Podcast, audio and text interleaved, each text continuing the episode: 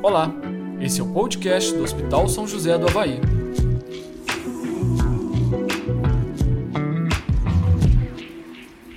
Olá, eu sou Ana Vitarelli, sou médica oncologista da equipe de oncologia do Hospital São José do Havaí e vou falar para vocês um pouquinho sobre o Outubro Rosa. Outubro Rosa é uma campanha internacional que foi idealizada em Nova York para conscientizar a população sobre o câncer de mama e compartilhar informações sobre essa doença. Então, ela foi idealizada em 1990 né, pela Fundação Susan G. Komen for the Cure, na cidade de Nova York, como eu falei. E é, durante a primeira corrida pela cura que aconteceu nessa cidade, é, essa fundação incentivou os corredores a usar um lacinho rosa na sua roupa durante toda a corrida. E com o tempo, esse laço rosa acabou se tornando o símbolo do combate ao câncer de mama. No Brasil, a primeira é, notícia que nós tivemos sobre a campanha do Outubro Rosa aconteceu em 2002, na cidade de São Paulo, quando o obelisco do Ibirapuera foi iluminado de rosa. E a partir de 2008, várias cidades brasileiras é, aderiram a essa campanha e começaram a iluminar pontos turísticos é, e outros é, pontos assim importantes da cidade, né? Também no Brasil, a partir de 2011, começamos então a, além de divulgar sobre o câncer de mama, a fazer também uma campanha de prevenção contra o câncer de colo de útero e os demais cânceres que ocorrem nas mulheres, né? Mas, idealmente, a campanha do Outubro Rosa foi pensada para divulgar e para combater né, o câncer de mama. Combater a morte pelo câncer de mama, a mortalidade pelo câncer de mama. Em 2018, essa campanha aqui no Brasil passa a ser incorporada pelo governo, né, e aí a gente tem, tem uma lei federal né, que vai oficializar essa campanha, que é a Lei 13.733 de 2018. E aí a gente se pergunta por que toda essa preocupação com o câncer de mama? Principalmente porque ele é o câncer mais comum que acontece nas mulheres no mundo inteiro e também no Brasil. É, cerca de 28% dos casos novos de câncer que ocorrem nas mulheres é câncer de mama. Mas ele não acontece só em mulheres. A gente também tem câncer de mama em homens, apesar dele ser raro. Normalmente é um tumor que é mais comum após os 35 anos de idade e a incidência aumenta progressivamente com a idade, a partir dessa, desses 35 anos, né? Mas a gente sabe que existem casos que podem acontecer em mulheres mais jovens, apesar disso ser menos comum. E o mais importante dessa campanha é a gente saber que, uma vez descoberto o câncer de mama numa fase precoce, menos agressivo será o tratamento e maior será a chance de cura dos pacientes que têm esse diagnóstico. Então, daí a importância da gente divulgar sobre essa doença, falar sobre ela, desmistificar essa doença. O câncer de mama, ele tem cura. E a gente experimenta essa, esse resultado de cura, de sucesso, cada vez mais num grupo muito maior de mulheres. Então é importante que a gente fale sobre isso, né? E quando a gente fala em, em, prevenção, né, a gente precisa falar em diagnóstico precoce, em, em, rastreamento, e a maior parte dos diagnósticos ela acontece depois de um exame de imagem, especialmente da mamografia. E aí a gente pensa assim, poxa, mamografia a gente consegue fazer por todos os planos de saúde, pelo SUS, né? E aí, no estado do Rio de Janeiro, um dado do ano passado, a expectativa era que a gente conseguisse uma cobertura de 70% né, de mamografias. E a nossa realidade é muito inferior a isso. Ano passado, só 37% das, das mulheres né, nessa faixa etária conseguiram é, fazer mamografia. Então, é um índice bem baixo. E a gente precisa, então, falar sobre câncer de mama. Vamos falar, então, de alguns sinais de alerta. Quando uma mulher percebe que tem um aparecimento de um nódulo na mama ou na axila, é, quando ela nota uma assimetria na mama, ou seja, ela ficou diferente é, de um lado para o outro, ou um pedaço da mama está mais endurecido, ou está maior, ou mais proeminente, ou quando uma mama está muito diferente da outra, né? quando acontece uma inversão do mamilo, ou um desvio desse mamilo, alterações na cor do mamilo, ou na textura da pele do mamilo, ou da própria mama também, não é só do mamilo, não. Vermelhidão na pele, é, secreção no, pelo mamilo, que pode estar tá, é, drenando ali uma secreção transparente, ou rosada, ou avermelhada. É, esses são sinais de alerta. E aí, se você percebe isso, quando você se olha no espelho, quando você se palpa, você tem que procurar assistência médica. E vamos falar um pouquinho então sobre a doença, já que a gente está é, numa campanha para alertar sobre o câncer de mama, nada mais justo que a gente falar sobre isso, né? Fatores de risco. É, a gente sabe que o excesso de estrógeno, que é o hormônio feminino que transforma a menina num, é, numa mulher adulta, é, esse hormônio, esse estrógeno, quando ele está em, em, grande concentração no nosso corpo durante muito tempo, a gente aumenta o risco de câncer de mama, né? Que a gente especificamente. Então, quando você tem uma menarca, que é a primeira menstruação, quando você é muito nova, quando você tem uma menopausa, que é quando para a menstruação muito tardiamente, quando a mulher faz uso de terapia de reposição hormonal para as mulheres que já estão na menopausa, quando uma mulher começa a ter os seus filhos com mais de 30 anos de idade, mulheres que têm obesidade ou excesso de peso, o fato de ter uma vida sedentária, não praticar atividades físicas, o uso de bebida alcoólica, o uso de alimentação é, que não é balanceada, especialmente alimentos muito gordurosos, não ter filhos, não amamentar, né, ter a mama densa e a história familiar de câncer de mama. Não significa, esse ponto é importante a gente falar, que é, só terá câncer de mama quem tem um familiar que teve. Não, não é isso. 90% dos casos não estão relacionados a, a, esse, a esse histórico familiar. Só 10% dos casos de câncer de mama têm relação familiar, tá? E quais são os tipos de câncer de mama? A gente tem os tumores que são in situ, que representam 20% dos casos, que são os tumores in situ ductal e lobular. A gente tem um tumor invasivo, que representa 80%, é, quase 80% dos casos, né, que são o, os carcinomas ductal invasivo e lobular invasivo. Mas a gente também tem outros dois tumores mais raros, que é o carcinoma inflamatório de mama e a doença de Paget do mamilo.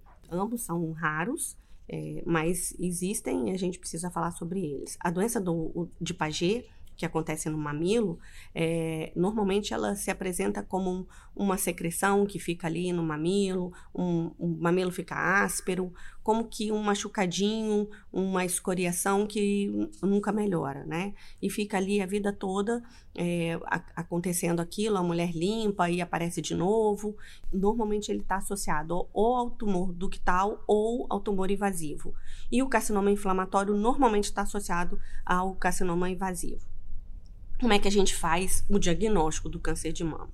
O diagnóstico de certeza é feito pela biópsia, mas os exames de imagem vão nos direcionar e nos ajudar. Então, a mamografia é o exame preconizado, né? O Ministério da Saúde é, orienta que mulheres acima de 50 e até 69 anos de idade precisam fazer uma mamografia a cada dois anos. A Sociedade de Mastologia e de Oncologia discorda um pouco desse protocolo do Ministério da Saúde e recomenda que essa mamografia seja feita anualmente. Então, se você tiver a oportunidade de fazer anualmente, é melhor que se faça anualmente do que a cada dois anos. Mas o Ministério da Saúde recomenda a cada dois anos e vai é, nos dar a oportunidade de fazer pelo SUS a cada dois anos. Além da mamografia, existe a ressonância de mama e ultrassom de mama, que é muito útil como um exame complementar naquelas mulheres que têm a mama densa. O autoexame é um exame que a gente mesmo faz ah, mensalmente, quando a gente vai se palpar, né, vai palpar a mama. O ideal é que a gente faça isso 10 dias depois do início da menstruação. Aí a gente vai palpar a mama para perceber se tem algum caroço, alguma secreção. Mas o autoexame, ele não pode ser usado para o diagnóstico, para o rastreio. Ele é mais uma arma. mas ele não, uma vez que você consegue perceber você mesmo o tamanho do tumor, é porque ele já está grande, né? A gente já consegue é, fazer o diagnóstico antes disso com os exames de imagem. Por isso a importância da gente fazer a mamografia. E o rastreamento, ele é feito com mamografia, que é a melhor maneira e a maneira mais segura da gente fazer o diagnóstico precoce. Uma vez feito o diagnóstico, a gente vai é, dividir esse tumor em estágios. E esse estágio pode ser de 1 a 4, e isso é baseado no volume tumoral, na localização da doença, nas suas ramificações, e é a partir desse estágio que a gente vai determinar o tratamento. E o tratamento, então, ele pode ser dividido em cirurgia, radioterapia e terapias é, sistêmicas. A cirurgia, com os avanços da ciência, a gente vai permitindo que a cirurgia seja cada vez menos agressiva, né? E com a mesma taxa de cura que as cirurgias maiores que aconteciam é, no passado. Então, hoje em dia, as cirurgias são menos mutiladoras, é, com menos efeitos adversos a longo prazo. Então, hoje a gente tem ainda a mastectomia, que é a retirada toda da mama, e as cirurgias conservadoras, que podem ser tumorectomia, setorectomia, quadrantectomia. Além dessa cirurgia do tumor primário, que é do tumor da mama, a gente também faz o esvaziamento axilar, que pode ser total ou seletivo, que a gente chama de linfadenectomia. Obviamente, quanto menor a cirurgia, menos efeito colateral, e a gente hoje entende, a ciência entende que a cirurgia é, conservadora associada à radioterapia, às novas técnicas de radioterapia, com o avanço dos aparelhos, com as melhores, os melhores estudos e as melhores doses, né, a gente consegue ter a mesma eficácia é, é em termos de cura né, de uma cirurgia ampla, uma mastectomia radical que se fazia é, no passado. Então, já falei um pouco sobre a cirurgia da rádio e a terapia sistêmica é dividida em quimioterapia, terapia alvo molecular e manipulação hormonal. Nesse campo também a gente tem grandes avanços da ciência e hoje a gente consegue fazer terapias, tratamentos individualizados para cada mulher. A gente conhece o subtipo molecular do tumor e, e, de que maneira aquele tumor responde à terapia que a gente tem, a esse armamento que a gente tem. Então, muitas mulheres vão fazer químio, outras não vão fazer, outras vão fazer só hormonioterapia e quimioterapia, outros, outras vão fazer terapia alvo-molecular. Tudo isso a gente consegue fazer, não só pelos convênios, mas também pelo SUS. Então, isso está é, muito bem estruturado é, no nosso país. E o que se faz aqui é o que se faz em qualquer lugar do mundo, né? Então a gente consegue hoje a, a, oferecer às mulheres o mesmo tratamento de ponta que a gente faz em qualquer lugar do mundo.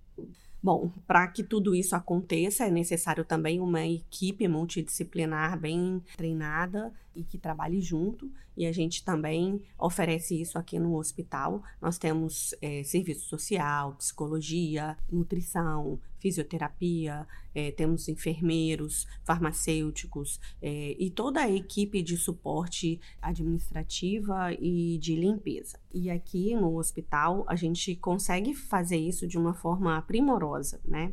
Tenho o prazer de trabalhar com uma equipe maravilhosa né? e a gente oferece um tratamento muito bom e de ponta, com altos índices de sucesso, né, que a gente pode é, observar na nossa vida cotidiana, né? É, a gente tem lutado pela saúde dessas mulheres e o, a, a, nossa taxa de resposta é muito boa.